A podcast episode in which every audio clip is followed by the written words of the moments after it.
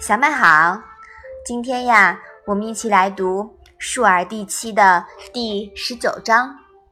你先来念一下吧。子曰：“我非生而知之者，好古，民以求之者也。”子不与怪力乱神。嗯，好的。哎，这一章是什么意思呀？你知道吗？孔子说。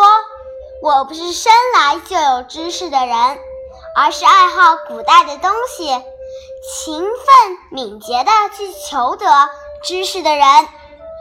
孔子不谈论怪异、暴力、变乱、鬼神。嗯，对的，在孔子的观念当中，上智就是生而知之者。但他却否认自己是生而知之者。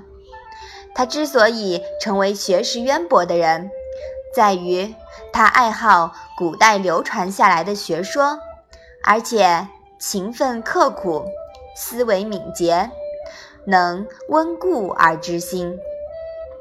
述而开篇呀，我们就了解到，孔子继承发展了彭祖。以及上古的哲学思想，是吧？嗯嗯，并又并由此啊，产生了中庸和谐的行为准则。孔子的因材施教方针、以德为重的理念，都是源自于彭祖以及上古传说和历史资料。彭祖以阴阳和合产生新事物为神。认为神是神秘的客观规律，并不承认有鬼神。孔子也无所谓信不信鬼神，也许在他们看来，所谓鬼神啊，都只不过是人们的认知水平还能不能理解那些神秘的事情罢了。这已超出人伦的范畴。既然不懂呢，就干脆不谈。或者少谈了。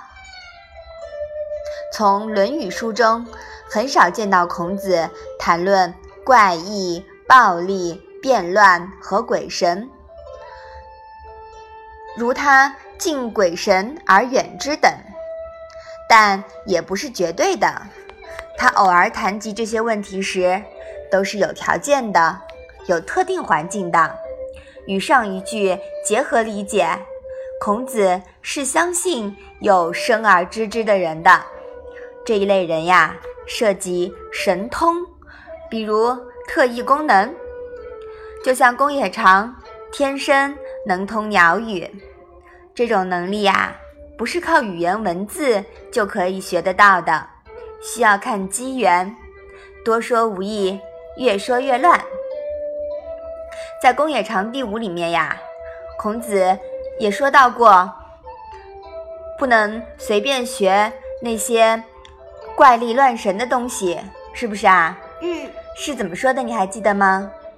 是子贡曰：“夫子之文章，可得而闻也；夫子之言，信于天道，不可得而闻也。”子路有闻，未知能行，唯恐又闻。嗯，对的，这一章啊，说的是子路曾经尝试学习性与天道方面的知识，但是呀，后来放弃了，而且呢，害怕再提到此类的话题了，所以呀，孔子不提倡随便谈论这些。好，我们把这一章复习一下吧。子曰。我非生而知之者，好古，民以求之者也。子不语怪力乱神。好的，那我们今天的《论语》小文问就到这里吧。谢谢妈妈。